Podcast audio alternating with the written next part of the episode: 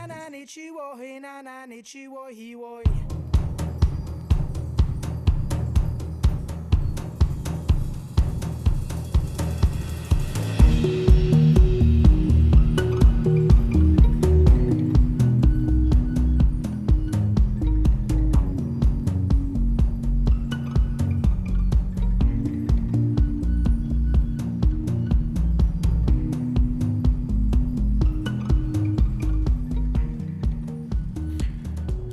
Exploré les sous-sols profonds et mystérieux de la capitale française, improprement appelée catacombe, et les plus hauts lieux ou non-lieux de la mobilité que sont les aéroports, les voies du crépuscule vous emmènent dans ces autres sous-sols parisiens moins mystérieux et entièrement dédiés à la mobilité, du moins selon les intentions de leurs créateurs, que sont les couloirs et les rames du métro. Le métro. Il est inauguré en 1900 lors de l'exposition universelle qui se tient à Paris.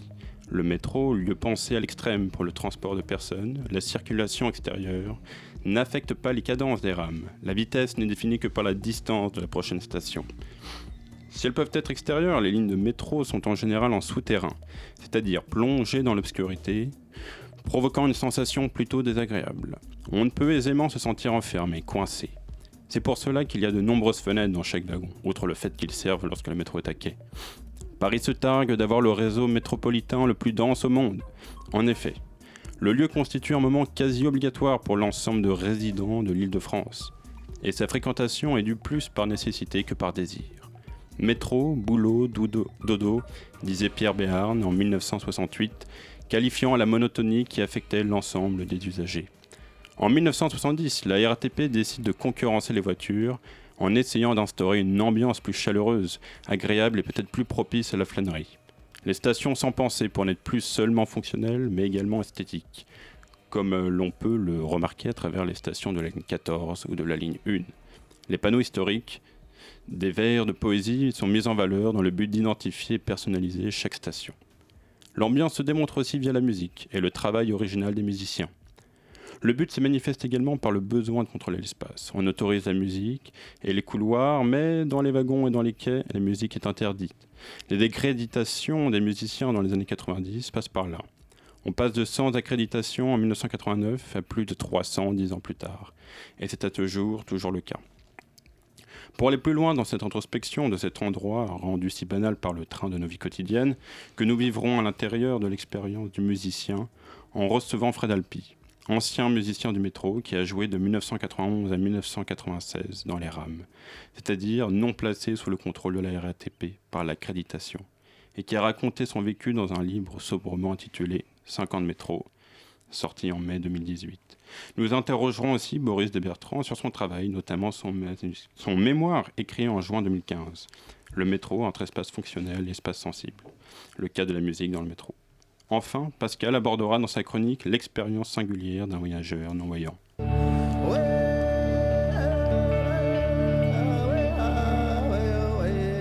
Les voix du crépuscule, anthropologie du Paris cosmopolite. Vous écoutez Les Voix du Crépuscule. Je remercie Emeric pour cet édito. Ton premier édito, Emeric, euh, puisque tu es arrivé en fin d'année dernière. Oui. Donc, euh, je dis bonjour à Fred Alpi. Bonjour. Bienvenue euh, dans cette émission. Vous allez nous parler un peu de votre expérience en tant que musicien du métro euh, dans cette perspective du, de l'espace sensible que peut devenir le métro grâce aux musiciens. Comment les, les musiciens transforment en quelque sorte le métro qui est pensé uniquement par la RATP, à l'origine en tout cas, comme un lieu fonctionnel, technologique. Donc euh, déjà, euh, expliquez-nous, euh, enfin revenez un peu sur votre expérience. vous avez joué dans les années 90, c'est ça? Voilà, alors moi je suis revenu habiter en France en 1990. J'habitais Berlin avant et Bruxelles. Euh, j'avais jamais habité Paris, j'avais habité dans le nord de la France comme enfant adolescent. Et bon, je faisais de la musique depuis très longtemps. J'avais fait déjà des centaines de concerts euh, en venant à Paris. Euh, et à Paris, j'ai effectivement vu ces gens qui chantaient dans le métro. Moi, je prenais euh, la ligne 1, la ligne 4, euh, souvent. Et je me disais, tiens, c'est. Moi, j'ai chanté, j'ai fait, enfin, j'ai fait beaucoup de concerts, mais en fait, est-ce que ça, je serais capable de le faire? D'arriver juste avec une guitare et, de chanter devant des gens qui ne m'attendent pas. Euh, dans les wagons, hein, les, couloirs ne m'intéressaient pas, j'y reviendrai plus tard. Mais je trouvais que le, wagon, c'était un endroit quand même incroyable pour ça. Puis j'étais, euh, il y avait beaucoup, beaucoup de, gens qui chantaient dans les wagons hein, dans ces années-là, contrairement aujourd'hui. Et en fait, j'y suis allé d'abord plus comme expérience pour me faire la voix un petit peu, parce que j'avais peu chanté jusque-là, j'étais surtout bassiste. Et euh, j'y suis allé pour tester un petit peu, tester les chansons. Qu'est-ce que ça fait? Est-ce que je suis capable de, de chanter juste avec une guitare devant des gens? Est-ce que ça va leur plaire? Et euh, à ma grande surprise, euh, bah, ça leur a plu suffisamment pour que je puisse faire ça pendant 5 ans et que ça soit ma seule source de revenus pendant 5 ans. Et euh, c'est la seule fois où j'ai vécu de la musique depuis. Alors que je fais depuis, je suis vraiment devenu, enfin, je suis chanteur, enfin, je fais beaucoup de concerts, je fais euh, plusieurs CD, enfin, j'ai fait des concerts un petit peu partout. Mais euh, la musique, quand elle s'autofinance, elle ne permet pas de, de, de payer toujours les, les loyers, quoi, par exemple. Mais là, c'était à plein temps, du coup. Ben, à plein temps, alors à plein temps, si on veut rentrer dans les détails, euh, non, c'était, enfin, c'était un plein temps. Moi, je faisais, je chantais pendant deux heures et demie à trois heures par jour dans les wagons, ce qui est extrêmement physique. Et surtout qu'il faut y aller de bon cœur si on veut euh, qu'il y ait un échange euh, en termes sonnants et trébuchants, notamment. Mais il faut y aller avec beaucoup d'enthousiasme. Deux heures et demie euh, d'affilée, vous voulez D'affilée, bien sûr, oui. Deux heures et demie, trois heures d'affilée, je sortais, j'étais vraiment fatigué. Pourtant, je, enfin, je suis en bonne condition physique. mais c'était pour la, la voix, je ne pouvais pas tenir 8 heures par jour. Je faisais 5, cinq jours par semaine. Ouais. Euh, et ce, ce qui ce qui n'est pas un temps complet à 40 heures, mais vu, vu la- vu la- la- la- l'exigence physique que ça demande, c'est- beaucoup. Mais il y avait, j'imagine, euh, un entraînement que vous aviez, vous faisiez à la maison aussi, euh, en plus de ce temps de Bah, en fait, oui, il y avait- il y avait effectivement la préparation. Alors, en fait, dans- quand je chantais dans le métro, j'ai chanté de la, de la chanson française classique, ce qui n'est pas du tout mon répertoire d'origine. Moi, je viens du punk rock. Oui, j'allais vous demander, euh, dans votre livre, vous expliquez que vous êtes un musicien punk et que vous Voilà. avez un groupe qui s'appelle, alors je sais qui, pas qui comment ça... s'appelait Sprung aus den Wolken. Voilà. Quand j'étais à Berlin, c'était de la musique punk et industrielle, extrêmement bruyante et brutale. Très en vogue là-bas à cette époque, je Et- pense. Exactement, dans, dans la scène berlinoise. Et on a tourné dans toute l'Europe avec. Enfin, on a fait beaucoup, beaucoup de choses. Mais et, et là, j'ai découvert la chanson française en habitant à Berlin. J'ai repris goût euh, à la langue française. Et je m'étais dit, tiens, ce serait marrant d'aller chanter ça. Et Parce que la langue française n'est pas votre langue maternelle. non, le suédois est ma langue maternelle. Mais j'ai j'ai quand même, je suis né en Suède et euh, d'une mère suédoise. Et, euh, mais j'ai quand même fait toute ma scolarité en France. Euh, donc voilà, je, je maîtrise quand même le français euh, à peu près correctement. Et, et donc voilà, chanter en français, c'est quelque chose que j'avais jamais fait. Et c'était aussi une expérience agréable. Et justement, l'apprentissage, avait l'apprentissage chez moi d'apprendre des chansons en français, d'apprendre à jouer de la guitare, de la chanson française qui était... Ça n'avait rien à voir avec ma façon de jouer d'avant. Déjà, il fallait jouer de la guitare acoustique plutôt que de la guitare ou de la basse électrique. Donc oui, effectivement, c'était un travail qui m'a permis après euh, d'écrire mes propres chansons et que j'aurais jamais, je serais jamais devenu chanteur si j'avais pas chanté dans le métro. Et donc, quel était euh, votre répertoire? C'est-à-dire, quels étaient les euh, musiciens sur lesquels. Alors c'était les grands classiques de la chanson française, euh, Brel, Brassens, Gainsbourg, Boris Vian, Jacques Dutronc, euh, Prévert, euh, Léo Ferré et euh, une seule femme, euh, euh, Edith Piaf. Ah ouais. Et Laquelle? après, je, je- je chantais donc euh, pratiquement toute l'année dans, dans- dans- dans le métro, dans les wagons, euh, dans la journée. Parce qu'il fallait. Il y y y a des- il y a des stratégies à adopter. euh, en fonction des heures, en Il y a fonction. des heures, de- oui, parce qu'il y a- il y a lignes qui des heures où, les, où les- les gens qui voyagent sont plus disponibles qu'à d'autres. S'il y, a- s'il y a trop de monde, vous gênez tout le monde. S'il n'y a pas assez de monde, ben, vous y allez pour rien. Moi, j'y allais entre 11h30 et 14h à peu près. Euh, puis je suis allé sur des lignes où, les autres musiciens n'allaient pas, parce qu'à l'époque, contrairement aujourd'hui, il y avait vraiment énormément de musiciens dans les wagons. Contrairement aujourd'hui, parce qu'aujourd'hui, il y a comme aussi un certain nombre de musiciens dans les wagons. Dans les wagons, il y en a extrêmement peu par rapport à l'époque. D'accord. Il y en a. euh, alors, il y a plusieurs choses à dire là-dessus. C'est que, bon, la, euh, les, les- les- les politiques sécuritaires ont commencé dans les années 90. À partir des années 91, il y a eu le, notamment le plan Vigipirate, des militaires dans le métro, de- l'arrivée des vigiles, euh, qui n'existaient pas avant. et une espèce de sécurisation, d'aseptisation du métro qui fait qu'on a petit à petit euh, évacué euh, tout ce qui gênait. Alors à la fois les sans-abri, il y en avait beaucoup, beaucoup à l'époque. Et il y avait tous les chanteurs du métro. Après, bon, effectivement, en parallèle, la RATP a, a développé euh, ces- les auditions qui permettaient de chanter dans les couloirs. Mais moi, j'avais surtout pas envie de chanter dans les couloirs. Mais interdit euh, beaucoup plus euh, sévèrement le, chant dans les wagons. Alors, quand on voit de, la musique dans, les wagons aujourd'hui, il n'y a pas de statistiques, mais il y, a- beaucoup de personnes des pays de l'Est, des, des Roms notamment, parce que quand ils ont des amendes, ben, c'est plus difficile à retrouver. Et moi, j'ai déjà discuté avec des, des- des gens de- dans le métro aujourd'hui, parce qu'à l'époque, moi, j'ai pris très peu d'amendes. hein. Mais aujourd'hui, si vous chantez dans le métro, vous vous faites serrer au bout de quatre stations. Et, Et- ce que vous dites avec les Roms, en fait, c'est que Oui, ça, ça n'a rien de péjoratif, hein, je veux vraiment être Mm. très clair là-dessus. hein. C'est juste qu'effectivement, que, que, que, effectivement, pour- voilà, il n'y a pas de domicile euh, fixe en France. ils arrivent à nous Euh, donner une fausse adresse ou ils n'ont voilà, pas d'adresse voilà, à donner, voilà. Alors- donc alors alors ils n'arrivent à pas payer l'amende. Voilà, c'est ça, hein, mais ça n'a rien, de- rien de péjoratif, je vais être très très clair là-dessus. hein. Et par rapport à la qualité justement des chanteurs de wagons, est-ce que par exemple dans les années 90, c'était une meilleure qualité que par rapport à aujourd'hui? Non, il y avait, il y avait tout. hein. Il y avait tout. Non, non, non, il y avait tout, vraiment. Il y avait des, cho- il y avait des, des, des, des- des musiciennes et des musiciens exceptionnels. Moi, j'ai vu des, des choses fantastiques. Puis il y avait des, des gens qui venaient là, bon, ils faisaient un peu de la peine, quoi. Mais bon, ils, essayaient. Même Peut-être que moi, je faisais de la peine à certains. hein. Et quelle était votre stratégie justement, si vous en avez un peu parlé, par rapport aux lignes de métro que vous avez choisies à l'époque? Oui, alors moi, j'ai choisi, justement, comme, comme il y avait euh, beaucoup de monde sur la 1 et la 4, qu'il y avait, à chaque fois qu'il y avait un musicien qui sortait d'un wagon, il y avait un musicien qui rentrait. Donc c'était c'était pas bien pour le public. On attendait sur le quai, il y avait, on, faisait la queue sur le quai, pour- c'était insupportable. Je suis allé voir sur les autres lignes et moi j'ai choisi, euh, notamment j'ai beaucoup joué sur la 6, euh, puisqu'elle, entre Charles de Gaulle Étoile et, Nation, et notamment parce qu'elle passe en plein air. Et je trouvais ça très agréable, toute cette partie en plein air. Moi j'étais entre, beaucoup entre Trocadéro et Raspail. Et, Et vous ça dites dans votre livre justement que vous jouiez là-dessus. Bah oui, For- oui forcément, effectivement, il y a un... des petits... Voilà, il y avait déjà eu un, moment quand on sort de la station Passy, il y a la Tour Eiffel qui, qui apparaît.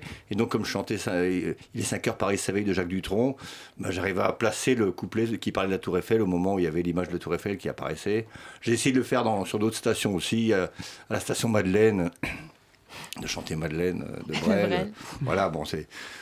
Voilà, à Opéra, le, le Poissonneur des Lilas, enfin, essayer de, essayer de trouver des. Et vous sentiez que dans le regard des, euh, des personnes qui étaient dans le wagon, justement, euh, une différenciation par rapport à s'ils sont dehors, ils peuvent voir la Tour Eiffel, ou s'ils sont euh, dans, le, dans la ligne 4 où il y a beaucoup de monde, etc.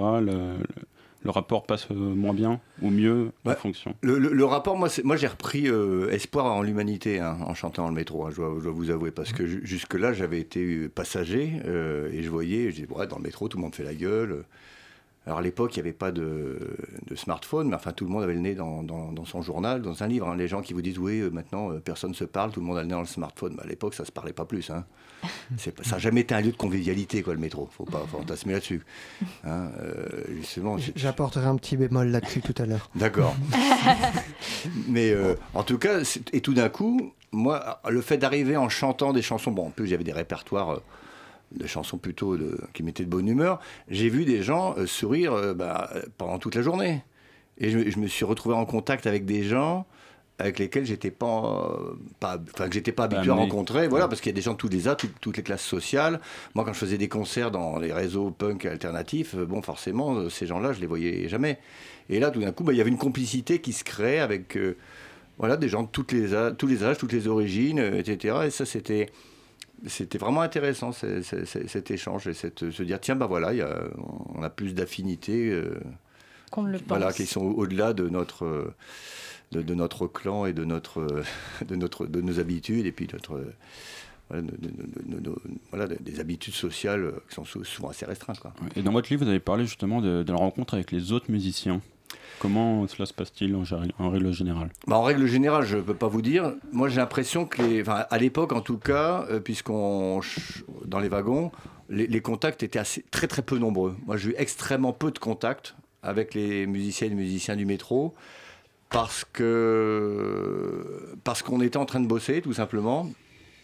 Voilà, c'était pas de, il n'y avait pas de mauvaises intentions, mais c'était juste, on n'avait pas le temps de, discuter. Il y en a un que j'ai rencontré au début, dont je parle, et qui m'a donné quelques tuyaux. D'ailleurs, c'était, à chaque fois que j'en ai rencontré, c'était, plutôt sympa, mais c'est vrai que Alors peut-être que j'ai pas pris le temps non plus, mais j'ai l'impression que les musiciennes et musiciens du métro étaient assez indépendants, isolés les uns, les uns des autres. Et même quand vous ne chantiez pas, euh, vous pouviez quand même discuter avec eux On n'avait pas le temps. Quand on quand on chante pas, on attend. On est dans un couloir pour la rendre sur une autre ligne. Pour attendre, voilà. Euh, si, si un métro qui arrive, ben, celui qui l'attend, il le prend. Euh, ben, on, a peu de temps en fait. Hein. Et puis après, moi, j'avais pas envie d'y passer ma vie dans le métro. Enfin, j'avais d'autres choses à faire dans la journée. Et effectivement, il aurait pu. Ouais, s'arrêter, s'asseoir, discuter. Bon, moi j'arrivais, moi c'était deux heures et demie non-stop, enfin, trois heures non-stop, etc. J'arrivais, je ne voulais pas faire de pause, c'était un long concert. Mais euh, ça a changé un petit peu votre, votre rapport au travail, vous le dites dans, dans votre livre, parce que vous dites que, enfin, vous dites à un moment, dans une société qui exige, de l'argent pour vivre, le gagner sans que le travail euh, soit, soit en gros une peine, euh, c'était quelque chose d'assez nouveau et, du coup vous, avez été confronté à ça et en même temps à des remarques de, gens qui euh, vous accusaient d'être un, quelqu'un euh, vivant au, crochet de la société. Un parasite de la société. Alors, oui, alors effectivement, c'est un.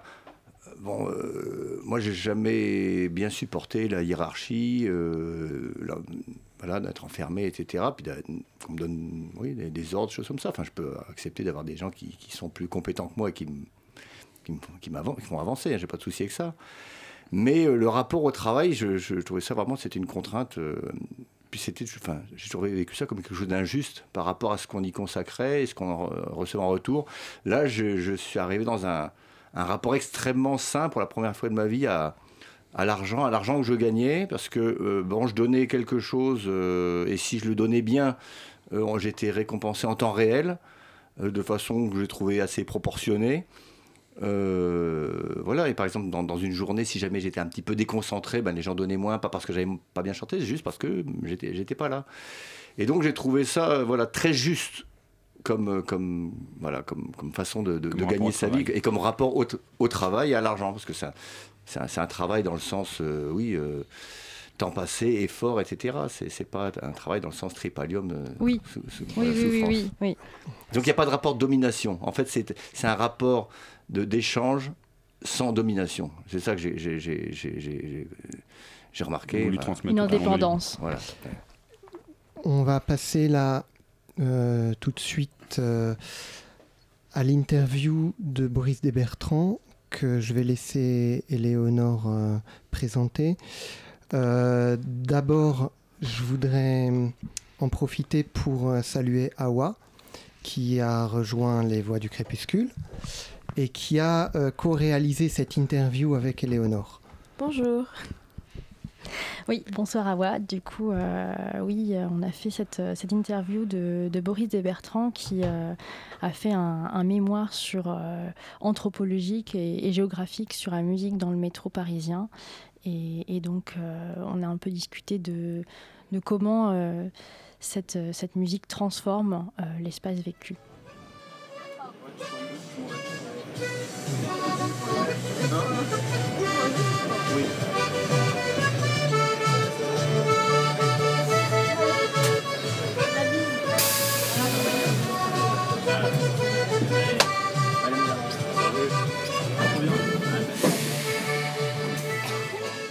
master 2 de géographie euh, à Paris 4, culture, politique et patrimoine, j'ai réalisé ce mémoire sur la place des musiciens dans le métro, de réfléchir en fait euh, à l'espace du métro comme euh, un espace tantôt fonctionnel, tantôt sensible. Bon, de base, moi, je voulais vraiment travailler euh, autour du thème musical, parce qu'à côté de ça, je suis musicien, percussionniste, batteur, entre autres. Et c'était quelque chose qui me tenait à cœur. Et aussi parce que pour moi, je voyais une, une thématique euh, sociétale ou sociale euh, humaine en fait assez intéressante où je voyais la musique euh, comme un enjeu, comme quelque chose qui pouvait répondre vraiment à une problématique du métro et je voyais la musique comme un moyen de questionner cet espace et aussi de pouvoir peut-être y apporter quelque chose d'autre. Donc je voyais aussi ce, ce comme un moyen peut-être de partager une que j'ai, pourquoi pas aussi de la partager à l'organisme de la RATP, de voir si des choses pourraient être imaginées pour améliorer l'espace du métro je trouve que les processus de déshumanisation vraiment euh, assez scandaleux, mhm. où c'était même une fois mon père qui est entré au travail, qui était choqué en me disant qu'il y avait un gars qui s'était coincé le bras dans la, dans la porte du métro. Mhm. Et, que le métro partait, enfin mon père me dit qu'ils étaient juste tétanisés. En fait, ils étaient choqués et genre mais ils savaient pas quoi faire. C'était ah on me demande quelque chose, mais je, actuellement je suis pas moi, je suis un robot. Je sais pas ce que je suis, mais même mon père m'a dit qu'il quand il a entendu quelqu'un, cette personne crier, c'était comme s'il y avait un, un truc qui déchirait l'atmosphère du métro. Mais bon, très rapidement il a pris ses esprits, il a tiré la sonnette d'alarme. Le métro s'est arrêté, mais il m'a dit personne ne bougeait, tout le monde était immobile. Et euh, par exemple, moi, c'est ces anecdotes qui me font vraiment dire, des fois, quelque part, à ah, créer du, lien humain, créer du rapport humain dans le métro, ça peut vraiment faire sens. Parce que mm. on va vers un processus d'aliénation de l'être humain qui, qui peut que amener à des dérives. Pour moi, tout ça euh, est accentué, enfin, est créé par l'anonymat, par cette déshumanisation qui est dans le métro, quoi. Et justement, dans un, dans un espace euh, comme le métro qui est aliénisant, dans la, dans la mesure où il y a une, une sorte de déshumanisation, les gens euh, ne se remarquent pas, comment en fait les musiciens font pour attirer l'attention de ces personnes qui, durant, euh, durant leur journée, en fait, font que passer? Ben, Bon, ça, c'est toute la, la, partie dont j'ai pas pu parler complètement dans le mémoire, dans le sens c'est la partie au final le, le plus sensible quelque part et c'est le qui a complètement attrait à, à pour moi l'art du musicien. Il y en a certains qui viennent surtout pour pour s'entraîner au passage gagner quelque chose, d'autres qui sont vraiment là dans l'esprit du partage, dans l'esprit de, de, dynamiser cet endroit. Et euh, ces musiciens-là, donc j'en ai rencontré certains, particulièrement ceux qui ont un talent, euh, qui ont un talent certain, enfin, pour moi, c'est clairement voilà, le talent, l'art du musicien qui va venir permettre d'amener l'étincelle qui va, qui va illuminer le métro. Tout l'art en fait du musicien du métro, ça va être de réussir à, freiner la cadence, à freiner le rythme du métro et d'essayer de capter l'attention des gens et de réussir à, au travers de ça, pouvoir euh, créer voilà un, espace de partage, un espace musical. Et ça, la seule réponse que j'ai à ça, c'est, c'est l'art du musicien. J'avais une question. Euh, tu as observé à un moment, euh, enfin par ton expérience personnelle, que euh, cette musique transfigure le lieu, que à partir du moment où il y a de la musique, euh, l'espace qui est a priori fonctionnel devient un, lieu autre. Est-ce que tu peux préciser un petit peu ce que ce que tu as décrit dans ton mémoire Alors moi je sais que par exemple au début du mémoire j'ai j'ai pas une expérience vécue en effet où, une des premières un des premiers moments qui m'a donné envie de pouvoir de pouvoir vraiment travailler sur le sujet, qui m'a donné un peu une thématique d'approche euh, par rapport à, ma problématique. C'était que c'était une expérience vécue comme ça une fois tout simplement où je marchais dans le métro. J'étais d'ailleurs en train de rechercher euh, mon sujet de mémoire et puis euh, je marchais dans le métro sans y prêter aucune attention, en allant voilà, d'un point A à un point B sans, sans du tout prêter attention au métro. Il y avait ce musicien, donc c'était Jeff, donc c'était à, à Montparnasse, qui joue du saxophone. Et euh, ce qui s'est passé, c'est que voilà, je me, suis arrêté, même j'ai fermé les yeux, ça m'a permis de, je sais pas, de respirer un bon coup. Et en rouvrant les yeux, en, étant attentif à sa musique, j'étais attentif à beaucoup plus d'autres choses, aussi attentif à la lumière, attentif au visage des gens et euh, attentif voilà à la configuration du métro. Et voilà, je pense que quelque part la, la musique dans le métro, elle va permettre d'inviter les gens à quelque part expérimenter le lieu, le métro, même sans, sans la partie musicale, il est pensé pour que euh, l'être humain à l'intérieur de ça n'ait pas du tout besoin de réfléchir, pas du tout besoin d'expérimenter le lieu. Il va être euh, dirigé par des signalétiques euh, progressives, il faut avancer, maintenant il faut choisir aller à gauche ou à droite, ou, ou alors d'attente, il faut maintenant attendre le métro, enfin, et, tout est fait même dans les, dans les signes, dans les, dans les haut-parleurs pour que quelque part, le passager n'a pas du tout besoin de ressentir le lieu dans lequel il est. Il, n'a il a rien à faire quelque part, il est dépossédé de sa faculté euh, d'entreprendre. Oui. Et j'ai trouvé que la musique permettait, au travers de ça, quelque part, de, de sentir. Tu avais interrogé d'autres personnes qui est public euh, de ces musiciens euh, pour comparer avec ton expérience sensible à toi ben oui, donc du coup, euh, à côté de, de, mon travail sur les musiciens, j'ai essayé de demander aux gens dans le métro, directement dans les couloirs, euh, donc euh, ce, ce qu'ils pensaient des musiciens du métro, s'ils aimaient la musique, comment ils se sentaient par rapport à ça, est-ce qu'ils avaient des musiciens qu'ils aimaient, est-ce qu'il y avait des endroits où ils attendaient de voir un musicien, et donc j'enregistrais ça de façon sonore, je je leur demandais pas de noter, parce qu'en effet les gens sont très souvent pressés.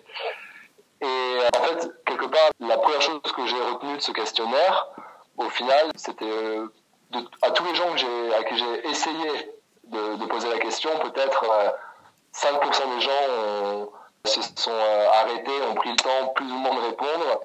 Tandis que voilà, 90%, même plus des gens, soit étaient méfiants, soit me regardaient bizarrement. J'ai même eu des, des, réponses un peu agressives, non, bouger, etc.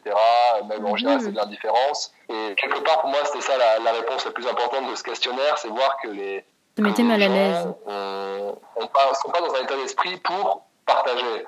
Qu'est-ce que tu penses de la mainmise de la RATP sur justement euh, les musiciens? Parce que les musiciens passent des, des auditions avant d'être choisis. Qu'est-ce que ça fait en fait euh, Est-ce qu'ils choisissent des musiciens par rapport euh, à, à, leur goût, à leur système de valeurs? Ou est-ce qu'ils se soucient un peu de, de ce qui peut être écouté par les gens? Comment ça marche en fait? On a vu que la, la, musique dans le métro, elle est là depuis, le, depuis euh, plus ou moins, on dit depuis le début, même dès les années 70, c'était un mhm. mouvement très présent, et donc a toujours été euh, vu comme un peu une sorte de, de mauvaise herbe, quelque chose de sauvage, quelque chose qui n'était pas vraiment voulu par les institutions, mais qui était là. Et donc dès les, euh, les années 90, donc 97, le, la structure EMA, e Espace Musique Accord, a voulu en effet euh, institu institutionnaliser quelque part euh, la présence de la musique dans le métro. Et voilà, ça pose des, des questions un, un, petit peu variées, qu'en effet, il y, a, y, a, une envie de promouvoir, qui est claire et nette, de, la musique dans le métro, que ce soit par voilà, mettre en place des placettes euh, de musique, que ce soit faire des, quelquefois des tremplins pour certains musiciens, les aider un peu à percer. Mm -hmm. donc très souvent, en effet, euh, on peut voir ça comme Enfin, moi, personnellement, j'ai beaucoup vu ça aussi comme un contrôle et quelque chose au final, pas forcément répressif, mais quelque part un petit peu, dans le sens où, mhm. alors si, si je me rappelle bien, c'était le cas en 2015, il y avait deux auditions à l'année, qui accréditaient environ euh, 300 musiciens, et c'était au final moins d'un tiers des musiciens qui se présentaient, qui étaient pris. Mais du coup, au final, euh, tu avais observé différents styles de musique ou euh, un peu toujours les mêmes? De un an passé au final quasiment très très conséquent dans le métro, j'ai considéré qu'il y avait vraiment une, une variété assez impressionnante. Euh, c'est la personne avec qui j'ai passé le plus de temps, euh, c'était euh, Christophe Ménager, donc c'était un chanteur euh, lyrique qui venait de l'opéra et euh, lui aussi j'ai trouvé complètement original. Mais euh, il faut passer du temps à Bastille, ou même et il est vraiment fascinant.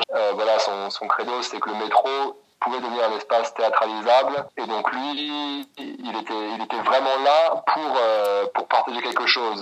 Donc il avait une originalité vraiment grande. Mais euh, non, moi j'ai vraiment, j'ai vraiment témoigné d'une variété très très assez impressionnante au final.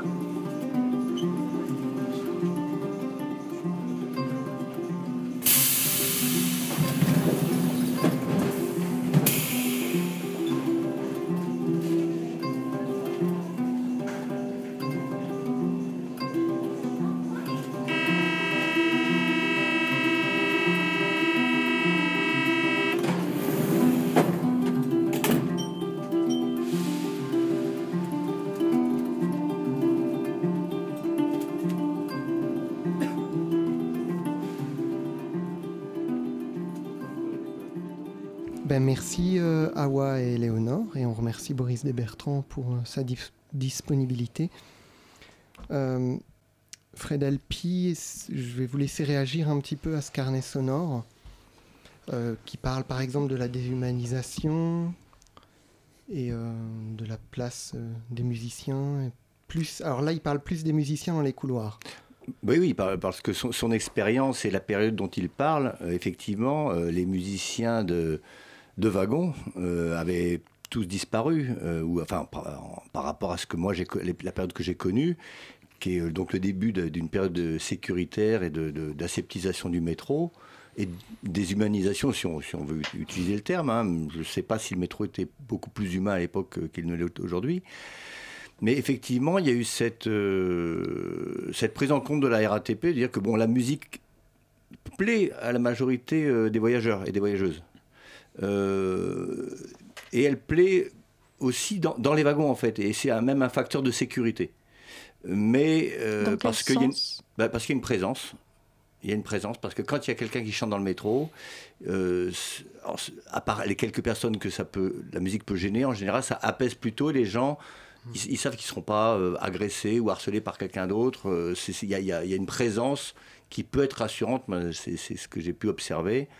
Euh, à la fois comme chanteur et comme voyageur. Et voilà, c'est un moment où le temps est un peu suspendu. Par exemple, est-ce que vous avez vu des, gens qui pouvaient hausser le ton entre eux, et puis un musicien apparaît, vous ou quelqu'un d'autre, et puis le.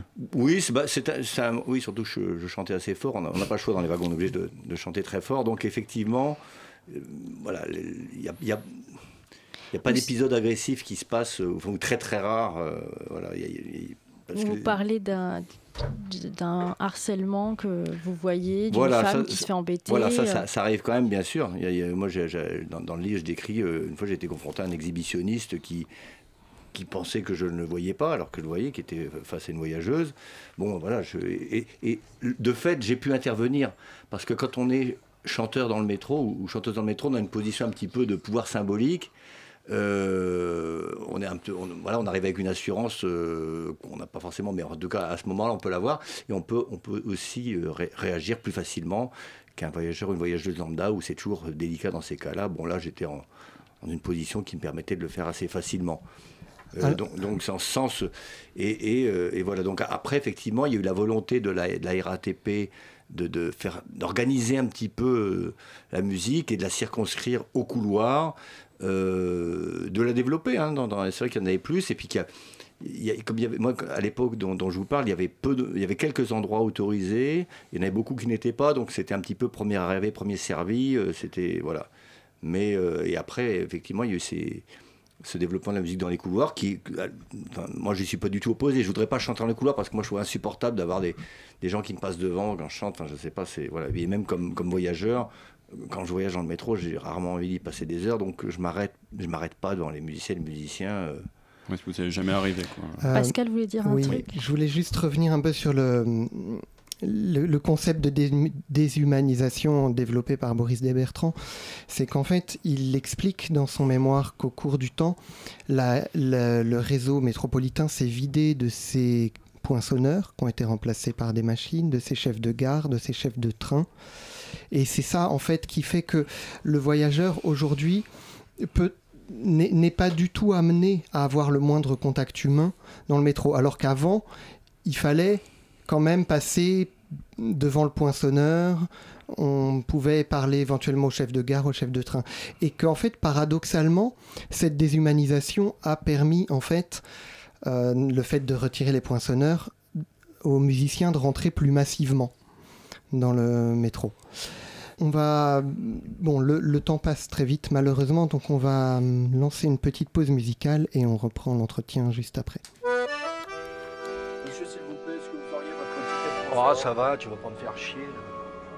Ah ouais, j'ai pas de ticket, alors Elle est pas belle la vie Moi, je rentre comme ça.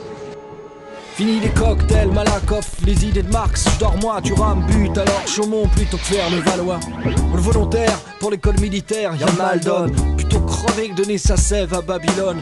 Passe ici, ça le fait Rino Placide. Je vois une belle porte quand Jacques le bon sergent gare sa bagnolette devant ma porte d'Orléans. Merdeur, un fou terme, sans odeur, raconte un monceau de clichés que tout le monde connaît, Pasteur. On s'en va, Marcel, on a le perro, les billes, on courcelle qui font les Yana. Les cartons Vavin souhaitent la bienvenue à Montparnasse, faut que je me course rue de la pompe. Mon piquet dans ta motte, mon galet, dans tes trompes, ta châtelet. Pourri, sans la poissonnière, c'est pas cher en ton, c'est pas du Luxembourg, fille du calvaire. J'ai attrapé de l'exalement, c'est d'enfer. Je prends le chemin vert, au lieu de trocade, l'héros à blanc, j'inspire le bel air. Change de commerce, ton client court dans ta cité. Pour 20 grammes de hashish par mentier, pour chercher le A, pour comme Arte, monter jusqu'aux Champs-Élysées, pour comme un tech. Sur la grande arche de la défonce, alors laisse-toi Bercy par le rythme saccadé. Ma musique s'est perdue dans les couloirs. Les sur le bon rail, en duplex, tu guettes la râpée. Odéon, joue le vice et Saint-Lazare. Laisse-toi Bercy par le rythme saccadé. Ma musique s'est perdue dans les couloirs. Sur le bon rail, en duplex, tu guettes la râpée. Odéon, vice et Saint-Lazare. Laisse-toi Bercy. Eh. Oh, quoi, hein? Ramène pas ton Kléber, ne cherche pas les Tuileries. Je veux pas les rince pas, y'a ce petit jeu Gabriel Ferry. Tu dis que t'es fâche, t'as pas un clou. Mon œil, ça se voit sur ta gueule que tu portes le maillot d'Auteuil. Me fais pas gobelin, sensier de la daube en bâton. Comme des piques musquettes, on va de Barbès, t'es Louis Blanc. Choisis le roi, moi je pour la reine, Port-Royal. T'as voulu la couronne, maintenant tu peux toujours tracer à la reine. Sharon, Voltaire, part sous la guillotine, on te retrouvera pas Bastille, pas le temps t'exiler à Argentine? Je fais du gommier, ton branchon à la fourchoche, la teuté. Ton Saint-Sulpice, c'est incliné, sentier. Puis on sait ce que tu vaux, j'ai rarement vu pire énergumène. Tu condamné à errer dans le mar et faire la tramelle. T'auras beau mettre l'arrêt au mur, Sébastopol. Tu feras prendre à l'envers à la station Alus par Saint-Paul. Abaisse le froc, Gambetta. Il te met son Jourdain, son montant, c'est du rock. De droite dans l'Osman, cadeau sénile, la Clichy, tu gémis. T'as valide, t'as trop de balard, enferme et je ris d'ici. Va te faire masser, n'a pas Edgar le kiné. Faut qu'on t'opéra, trop tard t'es saint mort et je porte des lilas. Sur ton corps bizarre, direction père la chaise. Sablon et Champéret, ont au nom de la ligne crève. Ma musique s'est perdue dans les couloirs. Les sons de en duplex du guette la râpée Odéon, Jounovis et Saint-Lazare Laisse-toi bercy par le rythme saccadé Ma musique s'est perdue dans les couloirs Les sons de Montrail en duplex du guette la râpée Odéon, Jounovis et Saint-Lazare. Laisse-toi bercy par le rythme saccadé Ma musique s'est perdue dans les couloirs. De duplex du guette la râpée Odéon, Donc nous écoutions Java qui chantait Le métro. Awa avait une question pour Donc, vous, Fred Alpi. En effet, j'ai une question, c'est euh, concernant euh, les musiciennes dans le métro.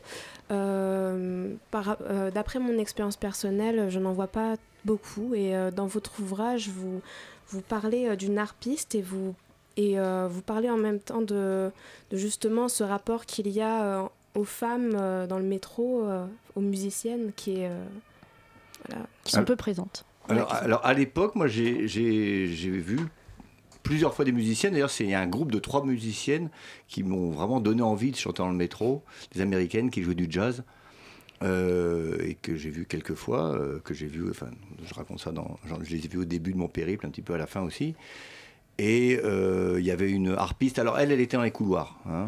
Les trois musiciennes, elles étaient dans les wagons. Et il, y en a- il y avait une violoniste que je voyais assez souvent, qui était dans, dans des couloirs aussi.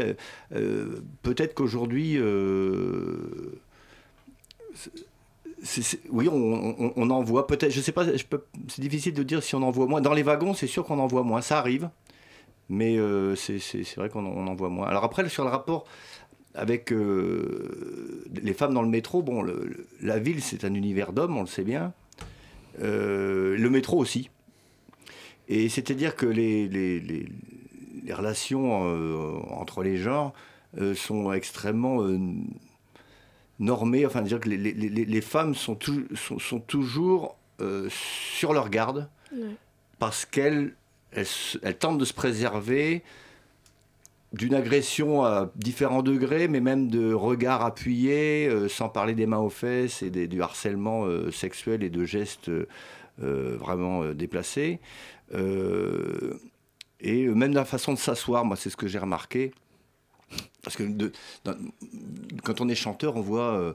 Vous on- on observez voit de haut, en On fait. tout, on voit tout, on voit tout ce qui se passe. Un petit peu comme. euh, voilà.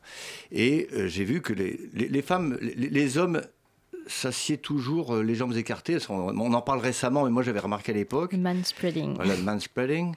Euh, les, les femmes et donc les, les- les hommes s'assiedent comme ça quand ils sont quand ils sont tout seuls bon bah bon bah, pourquoi pas quand il y a quelqu'un qui s'assied à côté d'eux alors si c'est un homme tout de suite ils serrent les jambes parce qu'ils veulent pas toucher un autre homme parce que sinon euh, voilà ils serrent pas trop fort les jambes parce que sinon euh, on va croire qu'ils sont homosexuels pense-t-il Euh, et quand il y a une femme à côté, il- restent dans la même position en général.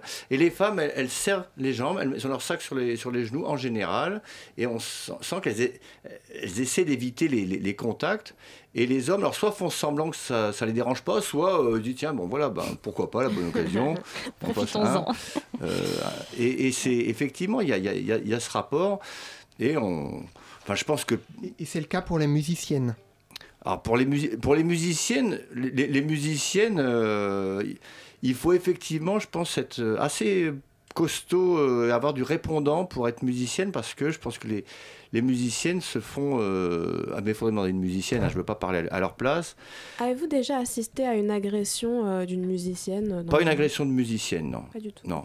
Et les musiciennes que j'ai que, que, que rencontrées, celles, que- celles que j'ai vues plusieurs fois, je pense qu'elles étaient, en tout cas, euh, quand je les ai vues, avec, avec une capacité de réaction de répondant qui leur, j'espère, leur a permis de, de résister à ça. Parce que, euh, for- for- enfin, Oui, for- forcément, il y a, il y a des, des, des- des gens qui abusent de, de la situation des hommes, hein, pour, euh, qui, qui, qui arrivent et qui, bon, voilà, qui. Mais là, le, le fait, le, le statut de musicien de musicien donne quand même, peut donner un petit peu plus d'assurance. Mais il faudrait demander à une musicienne. Je ne veux pas Ok. parler à, à- à leur place. Moi, il y avait une question aussi qui me chapeau- chapeautait par rapport à aujourd'hui, c'est-à-dire qu'on voit beaucoup de jeunes qui se déplacent dans le métro avec des casques. Oui. Et euh, quand il y a un musicien qui arrive dans le wagon, il va mettre de la musique, mais est-ce que la personne euh, qui a son casque va écouter le musicien, va retirer son euh, casque, ou il va rester dans sa musique? Alors ça, je pense qu'il n'y a pas de règle. hein. Il n'y a pas de règle. Et puis après, ça dépend quel est le volume du casque. Parce que des fois, on- voilà, on peut- la, la musique peut être audible, euh, bien qu'il y ait un casque. Moi, ça, ça m'arrive. Moi, je suis pas, pas tout, tout ramené à moi, mais je voyage parfois, je, j'écoute euh, quelque chose, euh, voilà. Quelqu'un entre pour jouer, et puis, euh, bah, si ça me plaît, je retire le casque. Et bien sûr. Et si ça me plaît pas, bah, je le retire pas. Mais vous racontez dans votre livre euh, le- une anecdote sur une femme qui se met des boules qui est. Voilà, à l'époque, il n'y avait pas de casque. hein. à l'époque, euh, voilà, il n'y avait pas. euh, C'est une époque, euh, imaginez, une époque sans téléphone portable. Difficile. mais- Voilà, hein, sans, sans Internet. Il y avait des Walkman quand même. Il y avait des Walkman, mais euh, c'était euh, pas très répandu dans le métro. Je me souviens pas avoir vu beaucoup de gens avec des Walkman dans le métro. Et effectivement, c'est arrivé une fois qu'une femme, tout d'un coup, elle, j'entre dans le wagon, elle se met des bouchons aux oreilles tout de suite, quoi. Mais euh, c'était quand même extrêmement rare. C'est, arrivé que des gens ma- manifestent un petit peu d'agacement, mais j'ai quand même été très bien accueilli euh, tout le temps, quoi, je, dois, le dire. Et, et, ben, je pense que c'est pas seulement moi, je pense qu'à l'époque, j'ai jamais vu de scène d'hostilité euh, flagrante envers des musiciennes ou des musiciens qui rentrent dans les wagons.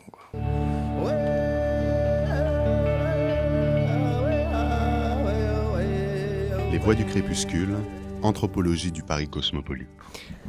Alors les auditeurs des Voix du crépuscule ne le savent pas forcément, mais je suis déficient visuel, autrement dit aveugle, enfin pas complètement. Je suis malvoyant, mais je vois quand même pas beaucoup. Je ne peux pas lire, euh, je ne peux pas lire même pas les indications dans le métro. Et euh, je me suis dit, si on fait une émission sur euh, le côté sensible du métro, ça serait dommage de passer à côté du, du récit de mes expériences. Enfin, du récit, peut-être pas le récit de, de toutes mes expériences, parce que sinon on pourrait y passer longtemps, mais de commencer pour moi de voyager dans le métro. Parce que, en effet, souvent il y a beaucoup de gens qui me posent la question, qui me disent Mais, mais comment ça se passe pour toi Quand on voit pas, comment on fait pour voyager dans le métro? Eh bien, justement, euh, il se trouve que souvent, les gens qui me posent la question sont en quelque sorte déjà en train d'y répondre, puisque ce sont souvent des gens que je croise dans le métro et qui sont en train de m'aider à trouver mon chemin. Et donc la réponse, elle est là, c'est que il faut, euh, bien sûr, on peut connaître des fois les stations par cœur, on peut connaître par cœur le nombre d'arrêts, euh, qu'il va y avoir. Maintenant, il y a de plus en plus de voies automatiques qui annoncent les stations, mais on peut quand même pas tout savoir, et notamment quand on prend le RER et que euh, le RER ne marque pas certaines stations, et ça, on n'a aucun moyen de le savoir à l'avance. euh, on est obligé de demander. Donc, le métro et le RER, pour moi, sont a fortiori des espaces de rencontre. C'est-à-dire que ce que je disais tout à l'heure en parlant de la déshumanisation, euh, quelque part ne s'applique pas pour moi, puisque, euh, à moins que ce soit un trajet que je connaisse par cœur, ce qui arrive effectivement, euh, j'entre dans le, le métro en sachant que je vais devoir parler à des gens, je vais devoir rencontrer des gens. Donc,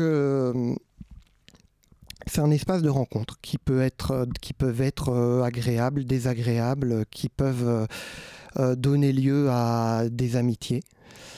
Euh, ce sont des rencontres qui, qui sont quelque part euh, forcées. Enfin, j'ai pas, je ne suis pas libre euh, vraiment de, de dire si je, de, de, décider si je vais rencontrer ou pas des gens.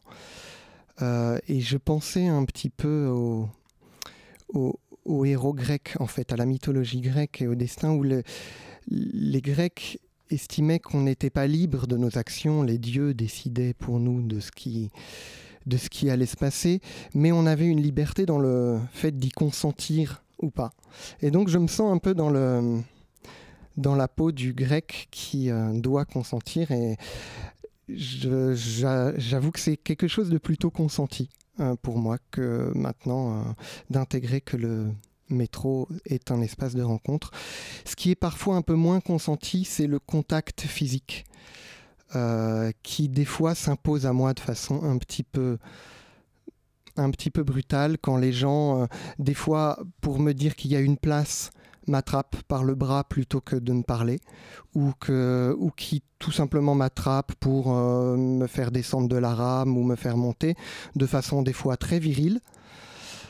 Euh, et voilà, donc là, c'est le, côté un peu moins consenti. Euh, je dirais que si j'étais plus, alors je sais pas, plus agressif, mais c'est pas forcément une bonne chose, ou peut-être juste plus sûr de moi, j'en sais rien. Le métro pourrait, euh, pourrait aussi être un espace euh, de, de drague, mais, euh, mais voilà, moi je suis plutôt quand même dans l'optique de pas non plus, quand quelqu'un vient m'aider, de pas trop profiter de ça. Mais malgré tout, les gens, les gens t'aident. Mais les gens m'aident. En fait, ce qu'il y a, c'est que euh, sur la masse, euh, effectivement, il y a beaucoup de gens qui ne s'arrêtent pas, qui sont très pressés. Mais euh, finalement, j'ai l'occasion de me rendre compte que les Parisiens peuvent être sympas. Quand on me dit que les Parisiens sont pas sympas, souvent j'ai tendance à répondre mais si. et, et en fait, peut-être que sur la masse, c'est juste une petite partie. Mais, euh, mais voilà, j'ai l'occasion de faire un, certain nombre de rencontres, euh, de rencontres euh, parfois formidables. Et d'ailleurs, pour conclure cette chronique, je vais juste rappeler qu'il y a quelques années, c'était en 2014, on avait reçu pour parler, pour témoigner de son expérience de réfugiée syrienne, une fille que j'avais rencontrée comme ça, par hasard, dans les couloirs, je crois que c'était de Châtelet-Léal. Comme quoi, ça fait de belles rencontres. Fred Alpi, euh, pour, euh, pour attaquer cette dernière partie de l'entretien, je pense que on ne peut pas, dans une émission qui parle euh, du métro, faire l'impasse sur la question des sans-abri. Et je crois que vous en parlez dans votre livre, que vous avez eu des contacts, pas mal même de contacts avec les sans-abri. Effectivement, alors là, là encore, l'époque était très différente de, de celle qu'on vit actuellement, puisque il y avait beaucoup de sans-abri qui euh, habitaient euh, vraiment le, métro, on peut, dire, qui était installé là, qui était là tous les jours. Il y en avait beaucoup, notamment en hiver. Euh, les bancs permettaient notamment de dormir dans le métro. Il n'y avait pas ces sièges individuels ou, qui, sur lesquels il est impossible de s'asseoir pratiquement. Dans toutes les stations, il y avait des, longs bancs en bois. Et euh, donc, il était beaucoup plus facile de, s'allonger. Euh, effectivement, par la force des choses, ben, comme il y en a que je voyais très régulièrement, euh, on, se, reconnaissait. Après, on se disait, enfin, bonjour de loin, voilà. Puis après, je ne veux pas dire qu'on était du même côté, c'est pas vrai, parce que moi, j'ai jamais été sans abri, hein, je ne vais pas comparer.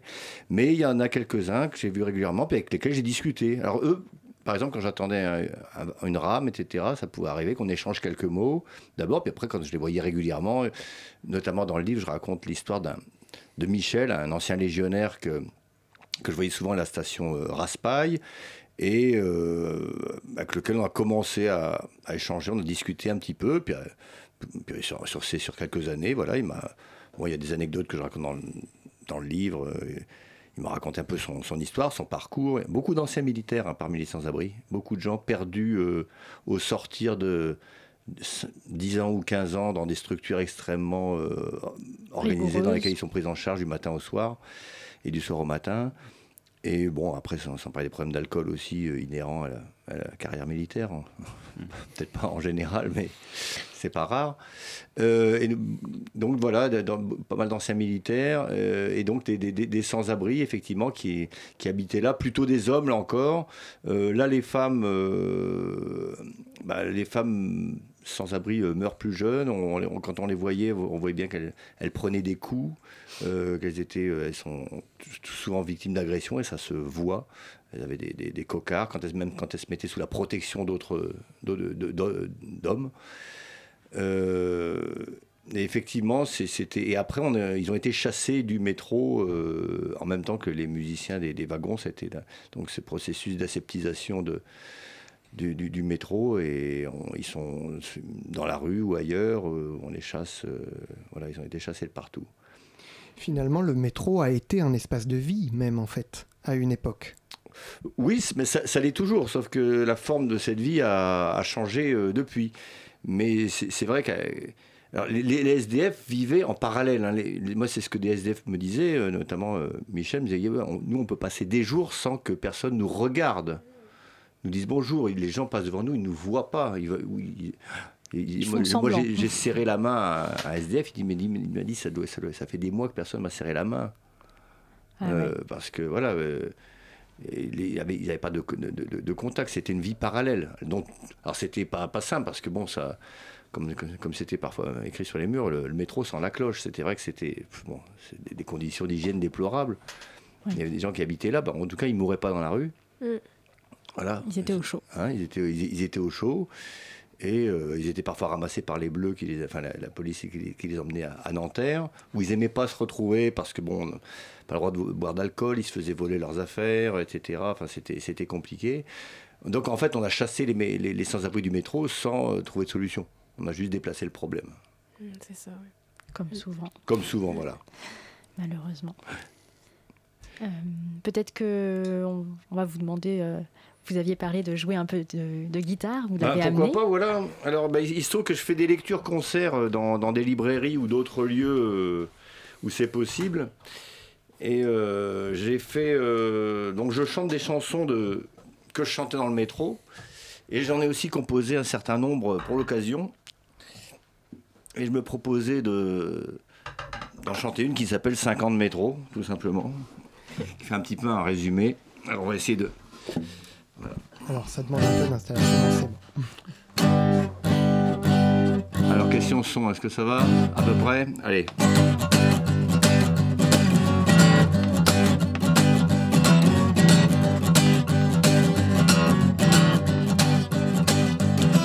Plutôt qu'un boulot de merde, payer des clopinettes, j'ai sorti ma guitare. Pour remplir mon assiette, je suis parti dans le métro avec deux, trois chansons et j'ai gagné des thunes en chantant dans les wagons. Cinq ans de métro, c'est bien mieux que des petits boulots. Je chante tous les jours sans un patron sur le dos. Cinq ans de métro à chanter pour le populo, pour les rupins parfois, et aussi les déglingos. Cinq ans de métro. Mes parents et mes potes croient que je suis devenu clodo. Ils me voient déjà alcoolo et toxico. Un jour ils comprendront que se cache sous terre l'école de la vie où je trouve la lumière. Cinq ans de métro, c'est bien mieux que des petits boulots. Je chante tous les jours sans un patron sur le dos. Cinq ans de métro à chanter pour le populo, pour les rupins parfois et aussi les déglingos. Cinq ans de métro Un jour je sortirai pour chanter des chansons que j'écrirai à l'encre de mes tribulations. Mais j'oublierai jamais que là où j'ai tout appris, c'est dans le labyrinthe du métro de Paris. Cinq ans de métro, c'était bien mieux que des petits boulots. J'ai chanté tous les jours sans un patron sur le dos. Cinq ans de métro à chanter pour le populo, pour les rupins parfois et tous mes collègues des glingos comme le joueur de flamenco. ou la rouquine harpiste, le bluesman qui tient le tempo, la chanteuse réaliste, le légionnaire alcoolo qui fait souvent du hors-piste dans les couloirs de son cerveau, comme s'il était psychanalyste. Et pour tout mon public, que ce soit celui qui m'aime ou celui qui n'aime pas trop, les chanteurs staccanovistes, heureusement y a les parigots, les banlieusards et les touristes, les employés et les prolos, et même une belle trapéziste qui a disparu trop tôt. Cinq ans de métro, cinq ans de métro, cinq ans de métro. Merci. Merci beaucoup. Ça résume du coup. euh, Voilà, ça, résume un petit peu le, le parcours. Donc, euh, J'ai écrit quelques chansons qui illustrent un petit peu quelques passages du livre. euh, il y en a une sur- Ces rencontres. sur- euh, voilà, il y en a une qui, qui est consacrée à Michel, le- l'ancien légionnaire. Il y en a une qui parle des femmes dans le métro. euh, Mais ça illustrait effectivement parfaitement notre émission. Mais merci Fred Alpi. Ben, merci à vous de m'avoir invité. C'est une ouais, très, très, puis très intéressant le mémoire de comment s'appelle-t-il euh, Boris Desbertrand. Boris, voilà, c'est ça. C'est vraiment intéressant. de- Parce que justement, quand j'ai commencé à écrire le 50 de métro, j'ai essayé de voir ce qui, ce qui avait été publié un petit peu. euh, S'il y a des gens qui avaient écrit là-dessus, je me dis bon, voilà, je ne vais pas faire doublon.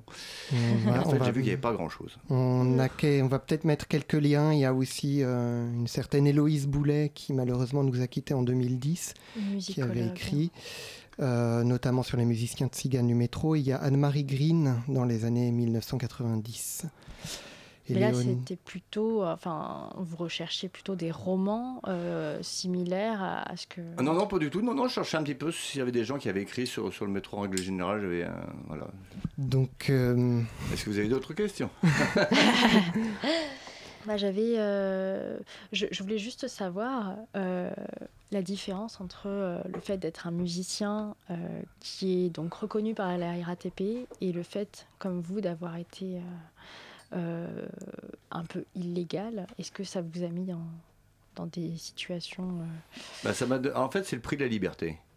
Euh, moi, passer devant un jury qui donc va décider de ce que j'ai le droit de chanter ou pas, puis qui va me dire à quelle heure j'ai le droit de chanter et où. Moi, j'ai quitté le monde merveilleux de l'entreprise euh, justement parce qu'il y avait plein de contraintes euh, de domination euh, voilà, qui, qui- que- auxquelles je voulais échapper. C'était pas pour en retrouver d'autres.